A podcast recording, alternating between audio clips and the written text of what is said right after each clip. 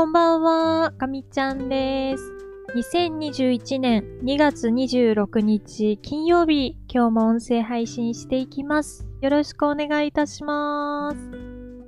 毎週月曜日から金曜日まで夜にお届けしているかみちゃんラボです。気づけば今日が2月最後の音声配信になってしまいました。本当に時間が過ぎるのがあっという間で、2021年ももう6分の1がそろそろ終わってしまうということですよね。うーん。なかなか体感的にはすごく時間の流れが早いなっていう感じなんですけど、毎日少しでも充実させて、明日、それからもう少し先の未来がね、明るく楽しく過ごせるように、目の前のことを頑張ったり、しっかり休憩したりっていうことをで、一日一日を積み上げていきたいなというふうに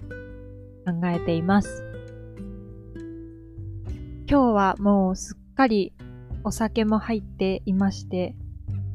最近梅サワーがすごく好きで、よく飲むんですけど、この酸っぱさがね、いいですね。すごいスッキリします。一週間お疲れ様でしたということで、ちょっと一足先に休憩モードに入ってしまいましたが、そんな感じで今日もかみちゃんラボ本題に移っていきたいと思います。さて、えー、っと、久しぶりに飛行機の話しようかなと思っています。えー、今日もアビエーションウィークから、えー、気になった記事を取り上げたいと思います。えー、っとですね、今日、アビエーションウィークで上がっていたのが、US Air Force Uncertain on B-52 Re-Engine Contract Award Timing というタイトルの記事になります。えー、B52 というアメリカの飛行機があります。えっ、と、この飛行機はすごく歴史が長くて、えっ、と、別名、ストラトフォートレス、ストラトフォートレスっていう、名前を持っています。えー、成層圏の要塞という意味が あるらしいですね。で、えっと、この飛行機って本当にもう、1950年ちょっとぐらいから飛んでいて、本当に長く運用されてる飛行機になります。えっ、と、分類としては、ボンバーの B なので、えっ、ー、と、爆撃機ですね。で、えっ、ー、と、ベトナム戦争でも、この B52 は使われて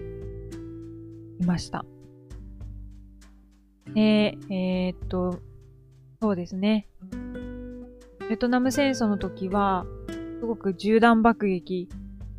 を行って、非常にこう相手に大きいダメージを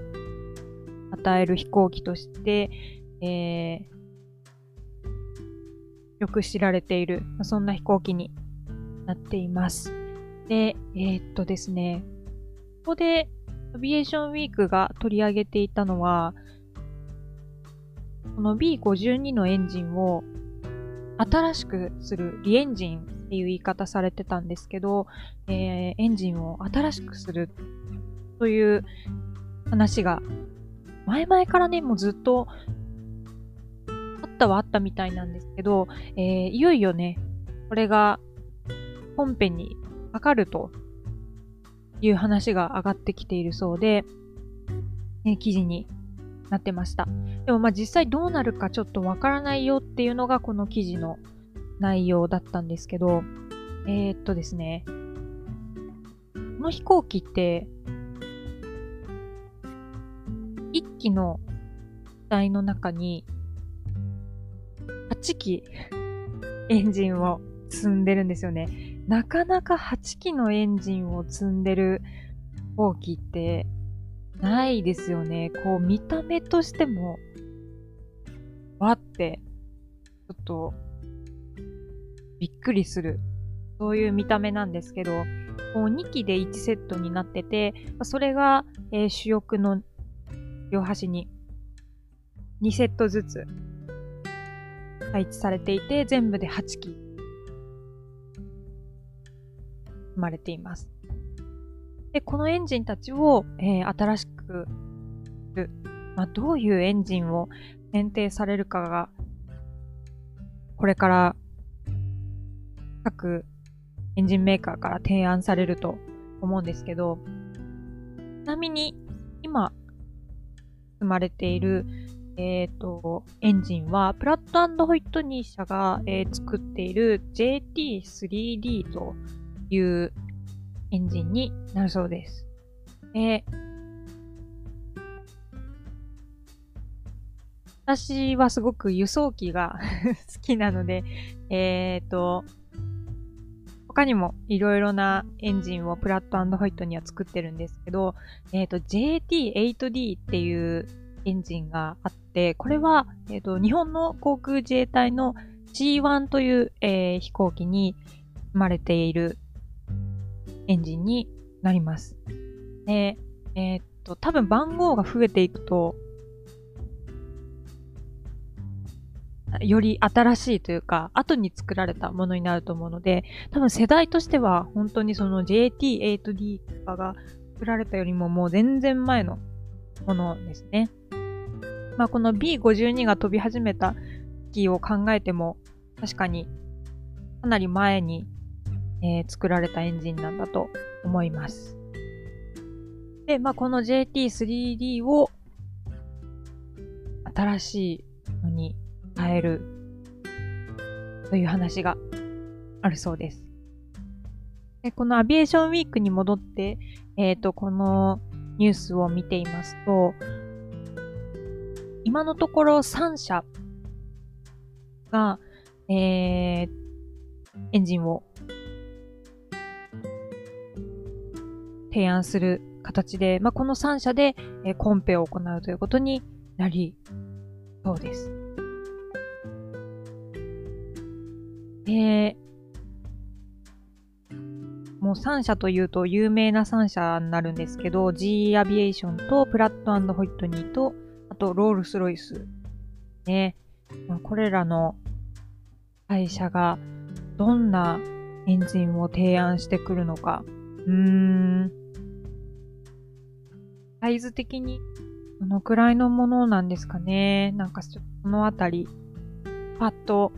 思い浮かばないんですけど、こういう形で、いろんなエンジンがありますけど、どうなんですかね？なんか、最近って、旅客機の需要が最初にあって、でそこでプロジェクトを始めようとなって、エンジンを一気に作って、で、まあ、その出来上がったエンジンを他の航空機にも適用できないかっていう、うん、そんな感じで、エンジンって、利用先が広がっていくんですかね。なかなかこう、今、いきなりこう、軍が、戦機はともかく、それ以外の航空機に対して、それに特化したエンジンを作るって、あ、少しずつ減ってきてるような、なんかそんな感覚があるんですよね。うーん。あまり詳しいことを知らないので 適当なことを言ってもいけないんですけども、なんとなくそんな感じがあります。なので、まあ今度のそのコンペに関しても、うーん、まあ今、数あるエンジンの中で、旅客機もしくは、えっ、ー、と、他の軍用機のために、えー、作られたエンジンから、一番こうパッケージとして良さそうなものを選定して提案するっていうことになるのかなと思います。もしかしたらその、この B52 に合わせてカスタマイズするっていうことも、うーん、あり得るかなとは思うんですけど、それにしても、どの会社がエンジンのコンペを勝ち抜くかはちょっと気になるところではありますね。え、まあこの B52 がもしエンジンが、えっと、ここで新しく入れ替わるとなると、プラス50年ぐらいはまた飛べるんじゃないかと言われています。そうすると本当にもう丸々100年使われ続ける飛行機ということになって、なんかそう考えるとすごいですよね、飛行機って。本当にすごいなって思います。あ今とか10年前に開発された旅客機とかが100年飛ぶかというと、うん、ちょっとそれはまたなんか違うような感じもするんですけど、っていうのも、旅客機は本当に運用される時間だったりサイクルもすごく多いですし、あとはなんというか、それこそこの B52 とかが作られた1950年代とか、その頃から比べるとかなりこう攻めた設計を、えー、するようになってるんじゃないかなっていう気がするんですよね。なんかもう、それこそ1950年代とかは、とにかく安全に安全に壊れないようにって多分その飛行機の台の、なんていうんですか、その、板圧か、板圧、その厚みとかもね、多分今よりは全然厚くて、重たい。と思うんですよ。で、その分、その、頑丈に作られてるので、長く飛べるっていう面も、まあ、少なからずあると思います。なので、まあね、今作ってるものが100年っていうのはまあなかなか考えづらいですけど、でも、飛行機って100年飛べるんだって考えたら、うん、なんだかすごい、すごい技術だなって、なんかそんな風に思いますね。はい。ということで、今日は、アビエーションウィークから B52 の話をさせていただきました。B52 空とフォートレス。できればこの飛行機は変われないことが望ましい。もちろんそうなんですけど、でも、この世の中では本当にいつ何が起こるかわからないので、こういう風に苗が必要にならざるを得ないのかなと思います。ね、早くこういう飛行機がなくても世界の人が平和に暮らせる世界になったらいいなぁとはい。えー、ところです。はい。では、えー、っとですね。今日はこの辺りで終わりにしようかなと思います。えー、2021年の2月も、かみちゃんラボにお付き合いいただきましてありがとうございました。また、来月も変わらず月曜日から金曜日まで夜にお届けするというスタイルは、なるべく変えずに音声配信をしていきたいなというふうに思っております。そろそろ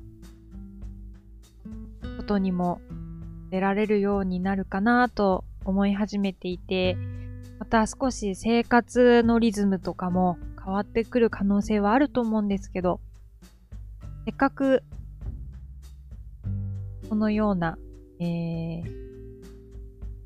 ポッドキャストという素敵なものに出会えたので、できる限り続けていきたいというふうに考えています。はい。では、えー、今日も大変長くなりましたが、最後までお付き合いいただきありがとうございました。えー、次の音声配信は3月1日月曜日になります。また聞いていただけたら嬉しいです。